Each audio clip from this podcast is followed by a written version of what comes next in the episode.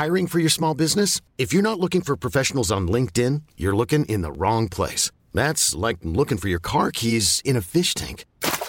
LinkedIn helps you hire professionals you can't find anywhere else, even those who aren't actively searching for a new job but might be open to the perfect role. In a given month, over 70% of LinkedIn users don't even visit other leading job sites. So start looking in the right place. With LinkedIn, you can hire professionals like a professional. Post your free job on linkedin.com slash achieve today.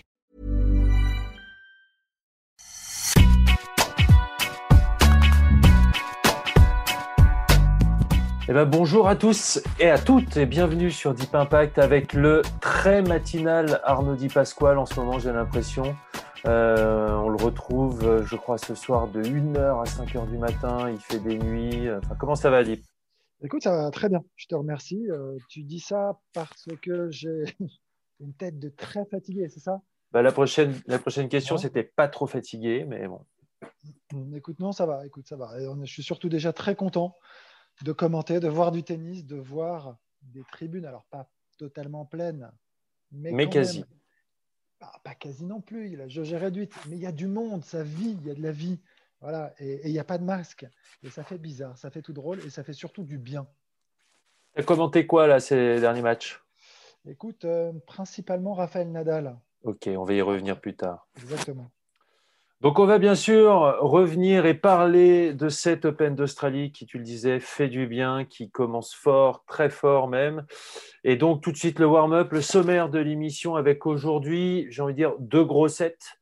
Une partie euh, pronostique pour les favoris chez les hommes, chez les femmes. On va regarder les tableaux, on va les analyser, les décortiquer. Et puis un gros deuxième set sur euh, nos Français avec des bons résultats et puis les larmes de Gaël Monfils, mais on va pas se focaliser dessus, mais on va aller aussi sur quel est l'après pour Gaël. C'est parti pour Deep Impact. Et puis tout de suite, donc, les favoris, euh, leur tableau, on va commencer par les hommes. Euh, Novak Djokovic, qui, euh, on a vu, a passé le premier tour contre, contre Jérémy Chardy assez facilement. Euh, ben, on a l'impression quand même, avant et au début, pendant le, ce début de l'Open d'Australie, je vais y arriver, ben, qu'il se détache dans ce groupe de favoris, non? Exactement. Moi, c'est le grand favori quand même de ce tournoi. Il ne faut pas se mentir. Pour plein de raisons, parce qu'il a déjà gagné huit fois, donc euh, il se sent quand même chez lui à Melbourne, parce que euh, sa préparation a été optimale, contrairement à beaucoup d'autres. Euh, et c'est déjà deux éléments, ce sont déjà deux éléments qui donnent des indications qui sont assez forts pour le mettre en tête de liste voilà, de nos favoris. Après, il y en a quelques-uns, d'autres qui peuvent. Bien sûr. Bien sûr, mais vraiment, Djokovic, euh, voilà, un premier match parfait. Il est arrivé, il n'avait jamais perdu un set contre Jérémy. Euh, il lui colle 3-7 à 0, mais sans jamais euh, être inquiété à aucun moment. On le sent très bien, du début à la fin. il, est, bien parti, un bon démarrage du Serbe. Avec aussi un tableau voilà, qui pourrait l'emmener euh, assez. Euh, alors attention, il peut y avoir un, Stan Wawrinka euh, en huitième. Il faut toujours faire attention à Stan en Grand Chelem. Ça dépend un peu de son état. voilà. Donc il y a Tiafoué, Fritz, Stan en huitième, un quart potentiel contre Zverev. Et puis, bah, j'ai envie de dire, le choc ultime contre Dominique Thiem en, en demi-finale qui pourrait l'attendre. Donc, tableau qui est voilà, de toute façon, bien sûr, il n'y a pas de tableau facile. Mais bon, huitième, avec un huitième de finale, déjà euh, bah, un, petit, un petit test avec Stan Wawrinka. Ouais, alors sans, aller jusque-là, même euh, pour revenir sur le fait qu'il soit favori, je crois qu'il y a la surface aussi finalement qui joue, qui est plus rapide. Cette année, ça peut vraiment lui convenir. On sait qu'il est capable d'adapter son jeu. On sait qu'il est, c'est le joueur le plus polyvalent aujourd'hui mmh. du circuit, capable de, s'adapter à toutes les surfaces et euh, bien plus que tous les autres. Donc, euh, par rapport à ça aussi, il va réussir à tenir sa ligne euh, mieux que d'autres. Ça, ça, il va réussir à certainement enfin, contrer bien enfin, sa qualité de retour euh, qu'on ne met plus en avant, tellement il est, il est costaud dans, dans, ce secteur. Donc, ouais, même s'il a des, des, grands serveurs face à lui, moi, j'ai le sentiment que s'il arrive voilà, à tenir, à être en forme, s'il n'y a pas d'écueil particulier, n'y a pas de raison euh, presque qu'il n'aille pas au bout. Euh, évidemment, attention, méfiance, il a passé qu'un tour. mais il arrive dans d'excellentes conditions, encore une fois, sur cet Open d'Australie. Exactement. Tu le disais, donc tu as commenté euh, le premier tour de Raphaël Nadal qui, lui, voilà, avait euh, un petit, euh, petit gêne au dos avant le début du tournoi. Comment ça s'est passé son, son, premier tour? Écoute, je dirais qu'il s'est. Alors, je ne vais pas dire qu'il s'est promené parce que c'est pas, enfin, ça, ça, serait un petit peu dur envers son adversaire. La mais ça, ouais. ouais. la slot gérée, euh, qui est plutôt euh, un joueur euh, capable d'évoluer beaucoup mieux sur des surfaces plus lentes. Et mhm. ça se voyait. Euh, écoute, on a senti un Nadal un peu emprunté. J'avais l'impression que de temps en temps, c'était pas. il a fait le job. Il a été sérieux comme d'habitude. Voilà, c'est. J'ai envie de te dire que sérieux, c'est un peu son deuxième prénom. mais euh, on l'a pas senti, c'était pas fluide non plus. Euh, moi, j'ai trouvé que par moment, il était quand même le visage un peu fermé. Euh, on sentait quand même qu'il n'était pas totalement libéré mmh. de cette douleur au dos, mais gestion parfaite. Voilà, il y a eu mais quelques petits passages à vide, légers, qui ont permis de temps en temps à gérer justement de revenir. Alors, il y avait souvent deux breaks d'avance, donc une avance souvent très confortable pour Nadal. Euh, en revers très à l'aise, en décalage coup droit un peu moins, j'ai trouvé. Pas aussi véloce, pas aussi explosif que d'habitude. En service, et d'ailleurs après en conférence de presse, il disait qu'il avait légèrement modifié pour euh, euh, son, geste pour pouvoir justement servir correctement. Ça en tout cas, ça s'est pas vu, ça s'est pas ressenti. Beaucoup de premières balles quand même, un gros pourcentage de premières, avec beaucoup de points gagnés sur première balle. donc là-dessus, il a été plutôt performant. Mais, mais, mais, globalement, pas un Nadal étincelant, enfin un, Nadal, euh, j'ai trouvé quand même euh, voilà, un visage un peu fermé qui euh, avait besoin de se rassurer. Voilà. on pouvait sentir un petit doute quand même. Préoccupé. Il faut savoir qu'en plus, il, voilà, il a un tableau, bon, deuxième et troisième tour qui paraissent s'apporter avec Michael Moe et potentiellement Nori. Mais huitième de finale, demi-nord, chez lui, gros, euh, physique, gros combattant. Et puis Titi passe en quart qui a montré euh, lors du premier tour contre Gilles Simon qu'il n'était pas là pour, euh, pour rigoler. Et, éventuellement un Medvedev en demi. Donc une route quand même assez compliquée. Ouais, mais demi-nord, c'est intéressant parce que j'ai aussi un peu commenté demi-nord qui s'est baladé contre Sandgren. Ouais. Ça, c'est un super test pour, euh, pour Rafael Nadal. Enfin, c'est le genre de joueur qui lâche rien, hyper combatif, euh, rugueux. Mhm. Euh, alors, c'est peut-être pas le plus percutant des joueurs, mais pour le battre, il faut lui marcher dessus.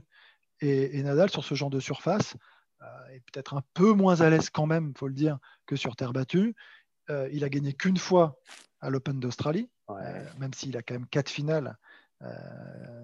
malgré tout, ce qui n'est pas, ce pas neutre mais c'est voilà, le grand chelem presque sur, sur, le, enfin, sur, lequel il a le moins brillé. C'est un, un, bon test. Et avec cette petite douleur au dos, on va voir comment ça va avancer, comment ça va évoluer avec un jour de repos.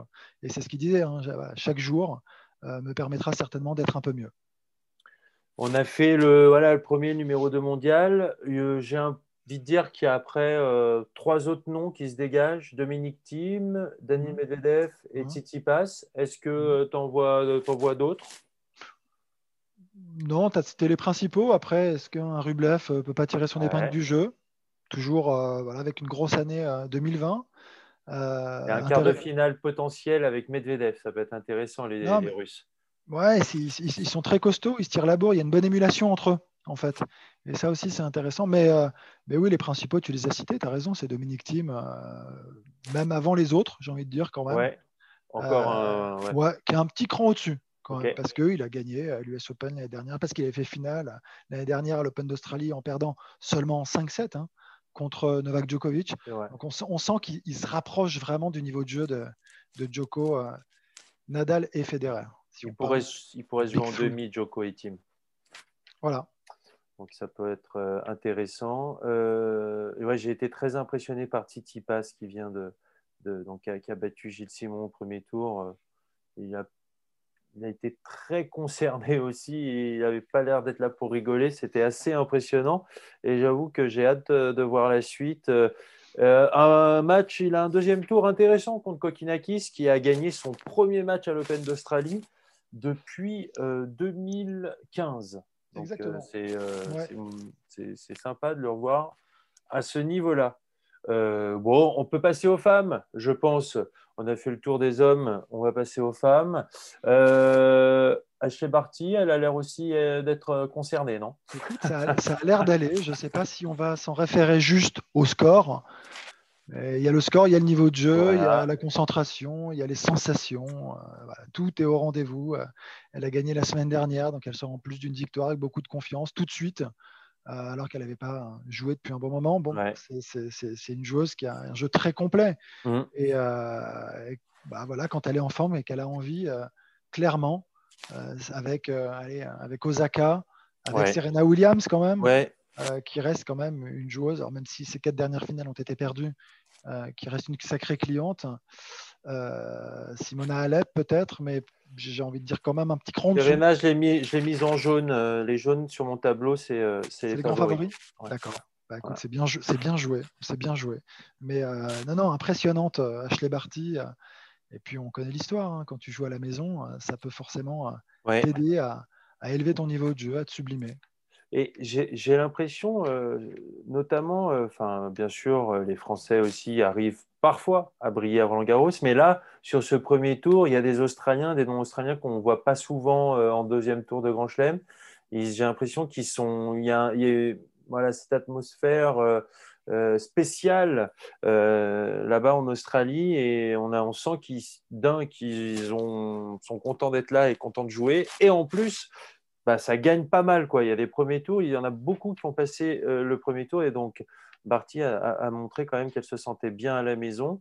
Euh, mais, tu, mais, tu parles des Australiens. Non, mais c'est intéressant parce que finalement, on, parle, on, en, parle beaucoup et peut-être pas assez, j'en sais rien, mais de la préparation en fait, des joueurs et des joueurs. On sait très bien que les Australiens euh, sont pas sont pas confinés. Euh, il n'y a pas de couvre-feu, il n'y a pas de masque, mmh il n'y a plus de cas positifs. Donc, ils vivent normalement depuis quand même quelques temps maintenant. Donc, ils s'entraînent normalement, ils vivent normalement, ils se sont préparés normalement, contrairement comme à, beaucoup, bah, aux trois quarts des joueurs finalement qui débarquent en Australie. Certains en 72 ont vécu quand même euh, la quarantaine. Mmh. Euh, d'autres se sont entraînés, mais il fallait doser, c'était du dosage, de l'équilibre, avec 5 heures simplement par jour. Donc, comment tu fais? Tu joues une heure le matin, une heure l'après-midi, tu fais un peu de gym, tu vas euh, faire des... Enfin, tu, tu, dois gérer ton temps. Et là, euh, les Australiens, ils n'ont pas eu finalement tout ça à mettre en place, à, réfléchir. C'est un poids énorme en moins euh, dans leur préparation. Donc, il y a quand même bah, oui, de, bonnes chances qu'ils arrivent dans de meilleures dispositions que les autres, globalement. Donc, il y a un petit avantage pour eux. Euh, effectivement, je avais pas pensé. je suis là pour ça. Ouais, bravo. pour ça, t'inquiète. retour de Bianca Andrescu j'avais envie aussi d'en parler euh, parce que euh, bah, c'est une joueuse euh, qu'on a adoré découvrir et qu'on adore revoir, qui a passé son premier tour, qui voilà pas un tableau très facile hein, parce que bon il y a ok une joueuse de Taipei ici au deuxième tour, mais après il y a Venus Williams quand même, Venus un test toujours en Grand Chelem, Kvitova, Osaka euh, sur sa route, donc euh, un peu dur pour son retour, mais euh, je l'ai senti bien, j'ai, j'ai vu quelques images, elle a l'air quand même assez libérée des blessures et elle a l'air heureuse d'être là. Elle est heureuse d'être là. Je crois que c'est une reprise pour elle. Elle n'a pas joué depuis très longtemps aussi. C'est, très difficile. Hein. C'est très... Je trouve que ça, c'est pareil. On ne mesure pas assez. On a tendance à vouloir, dans le contexte actuel, énormément relativisé et c'est normal. Mmh. Il faut relativiser, c'est-à-dire que ce qui se passe dans le tennis par rapport au reste du monde, c'est euh, peanuts, très bien. Mais à un moment donné, chacun quand même vit sa vie et sa vie de joueur de, joueuse ou de joueur de tennis avec des blessures. Et on sait très bien quand tu es dans, un, dans le sport où, où tu vis des émotions très fortes dans les deux sens, tu vis quand même un peu les montagnes russes. Quand tu gagnes un grand chelem, je parle d'André bah, tu es quand même... Euh, à, l'apogée de ce que tu peux faire. Et d'un autre côté, quand tu dois t'arrêter parce que tu es blessé un an et que tu as tout juste 20 ans, c'est catastrophique. Tu, tu n'es pas loin de la dépression quand même. Et je trouve que c'est quand même très cyclique, très difficile. Donc le fait de rejouer, d'être heureux et tout, et tu parlais de Kokinakis aussi, mmh. euh, je, trouve que on ne mesure pas à quel point finalement cette solitude aussi, euh, tu vois, elle est difficile à vivre on relativise. Je veux surtout pas que mon propos soit mal interprété, mais c'est dur. C'est dur pour des jeunes joueurs qui sont de, des espoirs immenses, euh, très attendus.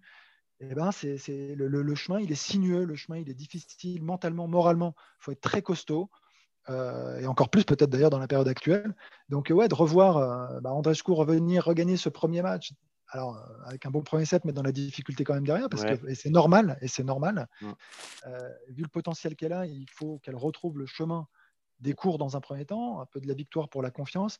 Et après, quand on connaît son, tennis, nous, elle, nous fait vibrer. C'est clairement, si elle ne se blesse pas, une joueuse qui peut faire, euh, qui peut tenir la corde sur quasiment chaque grand chelem. Hein. Avec Osaka, il me semble que pendant, pendant une dizaine d'années, on va en entendre parler quand même. Et euh, d'ailleurs, euh, on a vu, comme Kokinakis, on a vu la joie à la fin de la victoire, euh, à la fin du match. la délivrance. La, délivrance, exactement. Et c'était assez touchant à voir. Serena Williams, elle, alors, déjà, super tenue, j'ai trouvé un petit point, un petit point fashion. Tu as le droit, tu as le droit d'aimer. Tu as le droit d'aimer. Super, super tenue. Euh, et ça peut être un peu le choc euh, des, comment, des générations en quart de finale, puisqu'elle peut se retrouver contre Schwatek, Schwantek. Euh, si Schwantek stop notre Fiona Ferro nationale, on reviendra sur Fiona dans le deuxième set. Mais ça peut être intéressant ce choc des générations, je trouve. La tenante du titre, Kéline Est-ce qu'elle va réussir à conserver ce titre? Difficile, hmm. non? Là, j'ai l'impression qu'il y a du monde. Beaucoup de pression, hein. il y a du monde, beaucoup de pression de revenir comme ça sur euh, un an plus tard sur, euh, euh, voilà, sur, cette victoire où on l'attendait pas du tout. Alors depuis, elle a bien digéré quand même. Hein. C'est une joueuse qui maintenant bah, a pris aussi un an d'expérience. Elle est toute jeune encore, mais elle me surprend, elle me surprend cette fille. Elle, me surprend. Elle me surprend dans, et agréablement. Je ne pensais pas qu'elle serait aussi régulière derrière, enfin qu'elle serait aussi forte, euh, qu'elle tiendrait à ce, niveau de jeu très élevé. Tu t'attendais à un phénomène Ostapenko Quand même pas. Pas à ce point. Non, tout de même pas. Non, mais, mais, mais là, j'ai le sentiment que tu, la remets favorite quand même. Tu vois, je pense que c'est ça. En fait, elle est quand même capable. Voilà, si demain elle est dans le dernier carré, c'est tout sauf une surprise. Alors que l'année dernière, c'était une grande surprise de l'avoir dans le dernier carré et encore plus elle est au bout. Euh, mais, euh, mais elle a une confiance incroyable et elle parlait justement de, de sa double culture qui l'aidait beaucoup. Oui. Euh, le côté un peu le côté russe, travailleur, rugueux, qui, qui a rien lâché et tout ça, et un peu le rêve américain, la possibilité mm-hmm. justement bah, d'aller euh, d'aller remporter, d'être numéro un mondial, tout simplement, d'être numéro un, d'aller chercher des titres de Grand Chelem. Et, elle dit que c'est un petit peu ça, sa force. Et finalement, je crois que c'est pas complètement faux. Il y a de ça, clairement.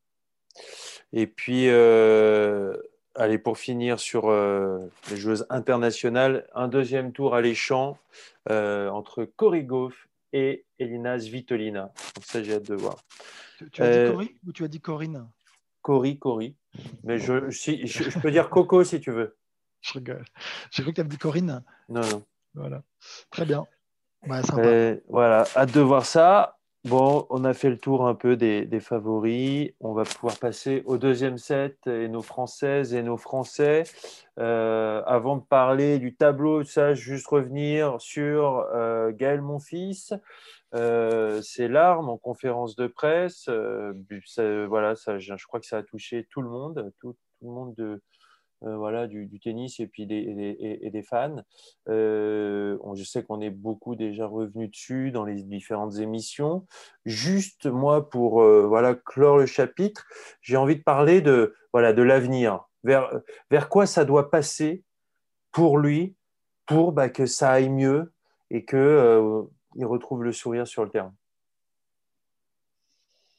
euh, Par quoi ça doit passer? C'est difficile de répondre euh, à cette question dans le sens où euh, je, serais plein de, de poncifs à dire, à dire que finalement, il va falloir qu'il travaille, il va falloir qu'il continue. Il y a un moment où on va pas être plein d'évidence. C'est une évidence. Mais j'ai l'impression qu'en fait, aujourd'hui, je l'ai trouvé très sincère dans cette conférence de presse, très touché, mais donc très sincère. Il était authentique, c'est-à-dire qu'il n'a pas triché. Euh, il est blessé, il est, il est meurtri. Mais pourquoi mhm. Parce qu'il a beaucoup travaillé. Parce que je suis convaincu que là, je, pense que, j'ai envie de dire cette fois-ci, euh, parfois on s'échappe un peu, parfois on peut se mentir très légèrement. Euh, on peut se dire, je suis effondré, je suis déçu. Mais là, quand tu fournis autant d'efforts, mhm. que tu y crois autant, quand tu mets autant d'espoir euh, en t'entraînant si difficile, enfin si difficilement, euh, quand tu mets un nouveau staff en place, en plus avec Gunther Bresnik, en binôme avec je sais plus qui, mais, donc tu, mets des choses en place, tu, tu es, en quête de progrès, euh, de, de matchs, de victoire, de confiance, et là c'est le néant, il n'y a rien, tout, tout est mauvais, tu sens rien, tu te sens pas bien, et c'est ce qui s'est passé. Il, déjà sur, sur la TP Cup, euh, là encore, et il le disait, il y a un jour bien et quatre jours mauvais. Mmh. Euh, mais je me bats et je m'accroche et je passe des heures et des heures et je travaille. À un moment, ben, ouais, tu es touché, c'est dur et il est humain en fait. Et, et là, c'est juste que cette, sur les questions des journalistes, il s'effondre. Ouais, à l'évocation de sa maman. Il y en a qui s'effondrent cinq minutes plus tard dans les vestiaires, ça arrive. Ça arrive d'être d'être défait, d'avoir la larmichette, euh, mais, mais tu es dans ton coin, tu le montres pas, par pudeur souvent. voilà, c'est, il n'a pas réussi à contrôler. Je pense qu'il aurait bien aimé au fond. On sentait qu'il il a pris un, vrai temps avant de, se lancer et c'était plus fort que lui. Et après, ça le rend humain. Mais on, c'est pour ça que je reviens un peu sur ce que je disais. On se rend compte aussi bah, de la difficulté enfin, d'être parfois sur le circuit, de faire autant d'efforts pour pas grand-chose. Là, il faut se mettre aussi à la place des, uns et des autres, enfin des unes et des autres aussi. C'est pareil. Euh, et après, pour revenir, est-ce que finalement, il ne faudrait pas, je ne sais pas, euh, là c'est un peu tôt pour euh, peut-être se projeter, mais se dire, OK, je vais peut-être jouer un ou deux tournois un peu moins forts pour peut-être regagner d'autres, enfin, en tout mmh. cas rejouer des, jours un peu moins forts et regagner peut-être quelques matchs et doucement, progressivement, euh, revenir avec plus de confiance et, là aborder de nouveau peut-être les Masters 1000 et les grands chelems avec un peu plus de force et de sérénité parce que là, là on sent qu'il est paumé, on sent qu'il ne sait pas comment jouer et, peut-être que c'est aussi un, un, nouveau discours et une nouvelle approche à digérer. Donc ça fait pas mal, c'est pas facile. Hein. Alors c'était c'est ma prochaine question. On sent que voilà effectivement il met des choses nouvelles en place que ses entraîneurs lui demandent, c'est peut-être une nouvelle façon de jouer, une évolution. C'est difficile de, faire abstraction du résultat comme ça, parce qu'on on pourrait se dire, OK, euh, pendant euh, un mois et demi, euh, écoute Gaël, tu fais vraiment ce qu'on te dit, tu regardes pas le résultat, bien sûr, tu essaies de t'accrocher et tout ça, mais vraiment, tu appliques à la lettre, parce que là, même sur le terrain, on sent qu'il est entre deux. C'est-à-dire qu'il ne fait, il fait pas non plus totalement ce que, ce que ses coachs lui demandent. Il va le faire à la TP Cup et puis il va le faire à moitié un petit peu euh, euh, sur ce premier tour. Du coup, il va se frustrer. Ça doit être frustrant aussi pour ses coachs. Euh, quel, ouais, quel est le, quelle peut être la, la solution et est-ce qu'il est si difficile que ça d'accepter le, le, résultat? C'est ce qu'il y a de plus dur. Mais pas juste, le, pas juste le résultat c'est d'accepter le résultat et le changement à 34 ans. D'accord. T'imagines les, les, habitudes Bien sûr. que tu prends pendant autant de temps dans la victoire parce que eh, c'est pas un peintre, hein. il en a des victoires derrière lui, euh, il en a des, demi-finales en grand chelem. Donc tu te confortes dans une façon de jouer. Mais là, on te dit, voilà, tu es bloqué, une sorte de plafond de verre. Maintenant, pour aller au-dessus, pour mhm. justement rompre avec tout ça, va falloir que tu joues différemment, autrement, tu n'y arriveras pas. Tu feras peut-être quart, peut-être demi, mais tu n'iras pas gagner de grand chelem. C'est quoi ton objectif? C'est de gagner un grand chelem? Tu n'as pas d'autre choix que de changer des choses. Et donc, dans ces changements, bah, ça a des incidences. Mhm. Et parfois, euh, au début, ça peut être très compliqué à mettre en place, ça peut être dommageable. La preuve, l'a salé. Mais c'est. Alors, j'allais dire, il n'a pas peut-être beaucoup de temps et il, se le dit aussi. Est-ce que ça vaut le coup maintenant de changer? Euh, Est-ce que je vais réussir? Parce que c'est cette question aussi. Est-ce que, est que ça va se mettre en place? Est-ce que je vais y mhm. parvenir?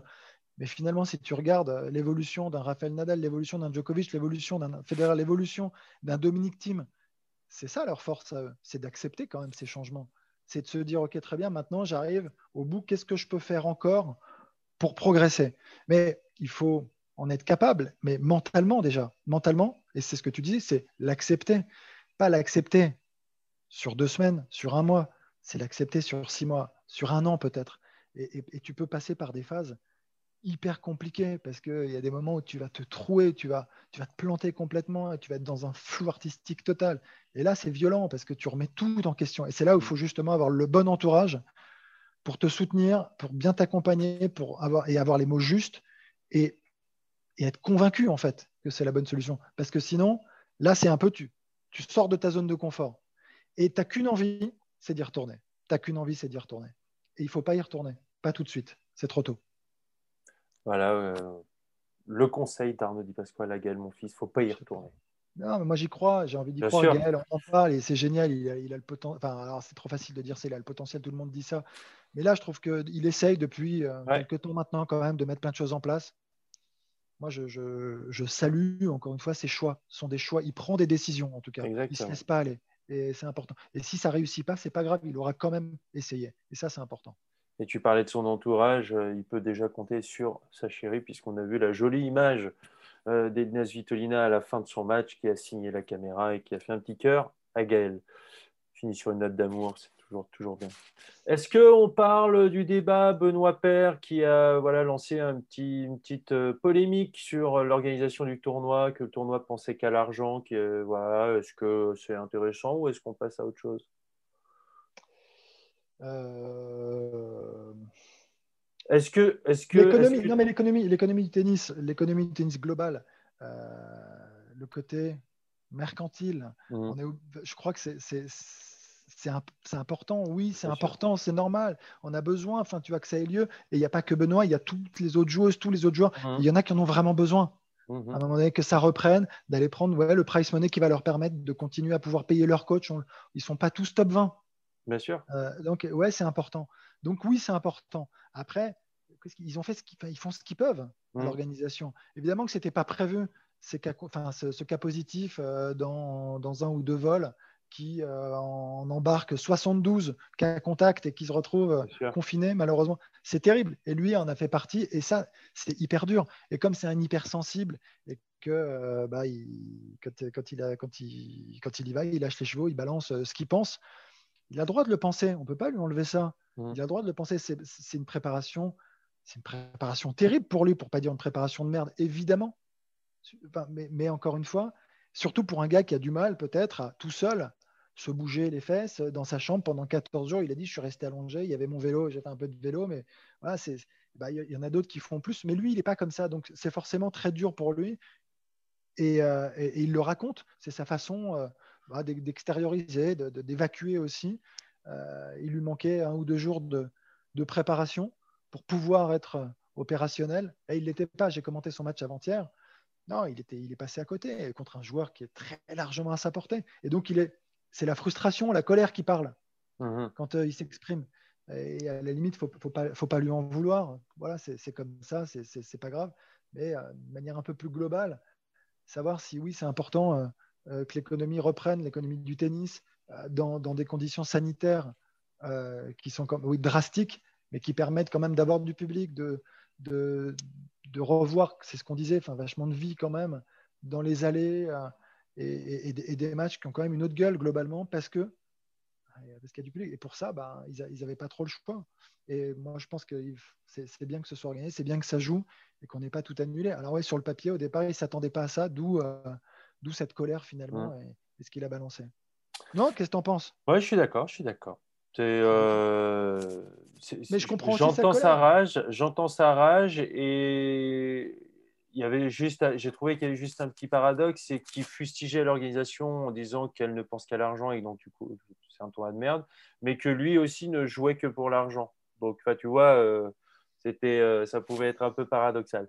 Mais euh, je, suis d'accord et en revanche, je comprends grandement sa, frustration. Euh, il y en a un qui n'a pas, il y, en a, même trois autres qui n'ont pas été frustrés. Il y en a d'ailleurs, euh, donc déjà pour commencer, Corentin Moutet avec sa belle victoire contre Milman en 5-7 et qui va affronter Raonic au deuxième tour. Il y a Hugo Humbert qui a un gros deuxième tour qui arrive contre Nick Kyrgios. Et puis il y a Alexandre Muller qui lui aussi euh, a fait l'effort de venir, puisqu'il n'était pas qualifié, mais euh, Lucky Loser potentiel, euh, qui a été dans un vol où il a été considéré comme cas contact, donc une quarantaine très stricte. Il avait failli faire un petit exploit en emmenant Nick au tie-break du troisième set la semaine dernière. Et puis là, cette semaine, bah, à l'Open d'Australie, il rentre dans le tableau, il passe le premier tour. Je trouve que l'histoire est belle. L'histoire elle est géniale. c'est super, il est, il est, très heureux en fait, et ça se voit, et il le communique, et, ça se ressent sur le terrain. C'est un, un, moment, tu, tu, crées les conditions en mmh. fait, de la réussite, et tu les provoques. Et là, on a le sentiment qu'il les provoque un peu. Il, accepte ce qui se passe. Euh, il prend ça comme bah, forcément une chance inouïe de pouvoir entrer dans le tableau. Il est appelé deux heures avant. Il ne devait pas jouer. Euh, il, a un bon tour à jouer. Il le sait. Et il ne se fait pas dessus. Il en profite. C'est pas, c'est pas je me mets la pression parce que c'est jouable. C'est au contraire, je suis rappelé, je suis lucky loser. C'est fantastique. Il fait un super match euh, sur Londero. L'histoire, elle est belle et surtout, il progresse et ça lui donne de la confiance, de l'expérience. C'est un jeune joueur. Euh, ça va lui faire du bien à, tous les niveaux. Euh, là, tu parlais d'argent, ça va lui faire du bien aussi. Ah bah Passer un tour en Grand Chelem pour euh, un joueur à ce classement, c'est une grande respiration pour, pour l'année derrière. Donc c'est top et ça va lui permettre de faire des choix plus facilement sur ses programmations. Et après, tu parlais de Moutet, super, l'enchaînement, il a fait 2000 la semaine dernière déjà. C'est bien, il confirme aussi Corentin, il est concerné par ce qu'il fait. C'est bien. Et Hugo Humbert, donc, euh, qui a grotesque contre Kyrios. Alors, on adore.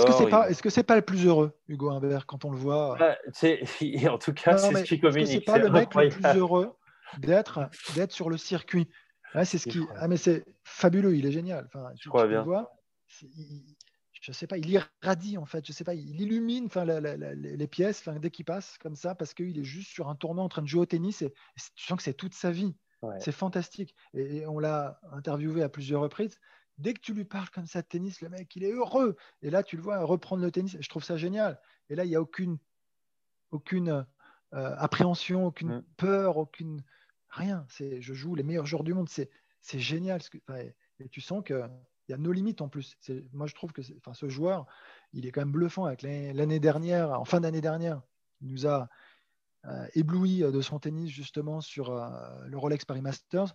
Et là, il enchaîne. C'est un joueur hyper régulier qui est, bosseur comme jamais et qui semble avoir fait aussi le bon choix d'entraîneur avec Nicolas Copin ces, derniers temps. On sent que ça fit vraiment bien sa match. Il nous transmet son bonheur d'être sur le terrain et, son amour pour le tennis. Tu as raison, ça fait, ça fait, beaucoup de bien. nos femmes, hmm. nos joueuses françaises. Alors bon, il reste euh, quasiment plus que la Fed Cup, que l'équipe de France de Fed Cup euh, en, lice euh, sur ce, cet Open d'Australie. belle victoire de Kristina Mladenovic contre Sakari en 3-7, une fille qui a gagné beaucoup de matchs, qui est 23e mondiale, tête de série 20. ça fait du bien de voir Christina voilà, bah, remporter ce match contre une bonne joueuse. Oui, et surtout, ça faisait un moment qu'elle n'avait pas gagné euh, un premier tour à l'Open d'Australie, hein, Christina. Donc, euh, tableau difficile comme ça sur le papier. Mais finalement, c'est là qu'elle est la, meilleure souvent, mm. Christina. Euh, elle arrive à, tirer le meilleur d'elle-même quand, quand elle a une montagne face à elle. Et là, Sakari, comme, comme premier tour, c'est costaud. C'était très dur. Et, et, un bon démarrage, elle perd du deuxième et elle se reprend bien pour conclure en beauté. Enfin, en sortant un super match. Donc, euh, mais c'est, encore une fois, j'ai envie, on a envie de dire que c'est pas, pas une grande surprise, c'est bien. Faut maintenant confirmer, faut enchaîner. C'est presque maintenant que ça commence. C'est pas, c'est pas s'enflammer, c'est se dire ok, le, niveau de jeu est bon. Physiquement, ça avait l'air aussi de bien tenir la route. Euh, mais Christina, on sait qu'elle est capable hein, d'aller chercher des, secondes semaines quand même en Grand Chelem. Mais en effet, au regard du, du tableau, c'était un premier tour difficile et, elle a réussi à le passer. Ça, c'est une très très bonne chose. Et elle s'est peut-être ouvert euh, le tableau en battant cette tête de série dès le premier tour parce que derrière, eh, c'est jouable. Euh, Ibino, la japonaise, euh, Pegula ou Stojur au troisième tour, tu vois, pour aller en huitième. Tu sais que c'est exactement ce qu'il faut, ce qu'il faut pas se dire. Oui, mais. T'es d'accord Non, mais ah bah, à la place. Pas. non, je, ne vais pas l'appeler, je vais pas lui envoyer de message en lui. Je, lui oh, dis bravo, je pense que c'est jouable pour les huitièmes. Voilà, parfait. Euh, Caro Garcia qui continue, qui a l'air d'avoir euh, d'être en forme en ce début de, saison. Euh, ça gagne des matchs, il y a du sourire. j'ai l'impression que, tout va bien. Elle, a battu qui, Caro? Laisse-moi trouver mon petit tableau. Elle a battu, ah oui, Herzog, Herzog, Hercog, comme tu veux. Mais deuxième tour, gros deuxième tour contre Osaka. Bah ouais, ouais, ouais. Gros, gros deuxième, même un match super intéressant. Mm. En fait, c'est aussi ça. Enfin, ok, on voudrait qu'elle aille plus loin, mais en fait, l'objectif, c'est quand même de, jouer ses joueuses et de les battre. Mm. Est-ce que euh, tu n'as pas plus de chances de, les battre dans les premiers tours qu'après euh, qu'après 4-5 victoires, où en général, elles sont lancées et, inarrêtables? C'est peut-être comme ça. On va essayer de positiver. C'est comme ça qu'on va voir les choses. On va voir, on va voir les euh, choses comme ça. Euh, l'inoxydable Alizé Cornet qui s'en est sorti en étant incroyable troisième. Incroyable, incroyable ce troisième c'est fantastique. Je n'ai pas perdu une miette.